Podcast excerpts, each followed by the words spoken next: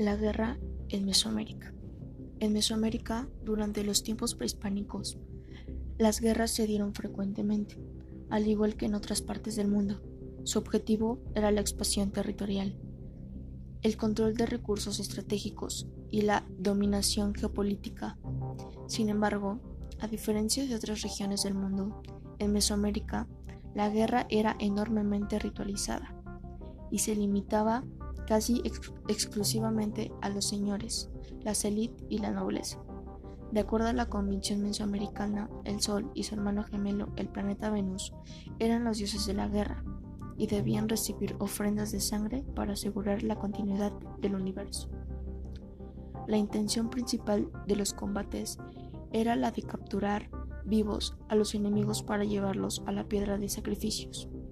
Las armas estaban diseñadas para herir y aturdir a los contrincantes, más que para matarlos.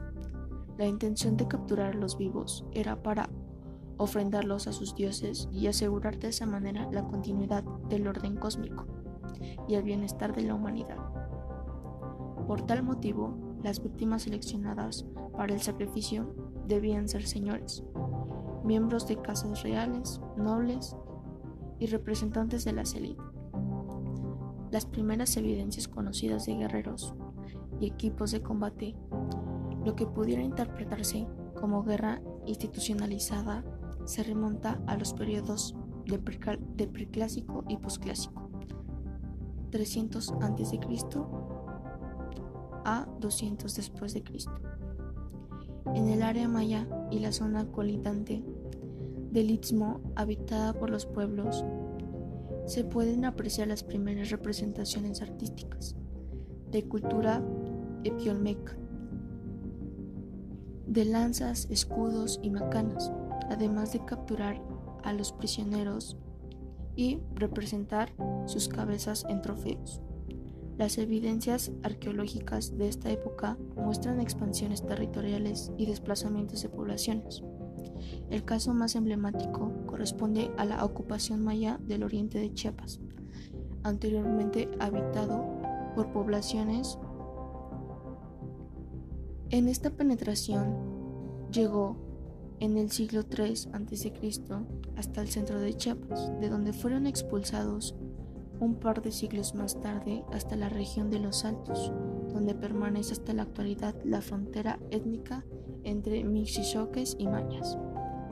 Una de las tumbas reales excavada en Chepa de Corso, correspondiente al periodo de ocupación maya, contiene entre las ofrendas una lanza ceremonial con una punta en forma de navaja de 40 centímetros de largo, incrustada en un mango de madera estucano, con instrucciones de dientes de tiburón a manera de sierra que se extiende hasta llegar cerca de la empuñadura. Teotihuacán mantuvo un poder hegemónico en Mesoamérica desde el siglo IX hasta el siglo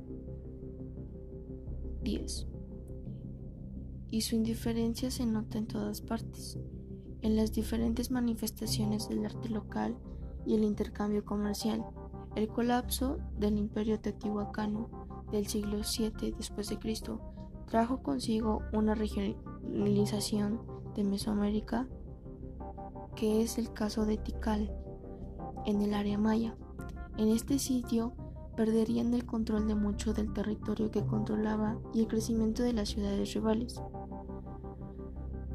En el centro de México y otras regiones de Mesoamérica, el colapso de Teotihuacán trajo consigo desplazamientos de poblaciones.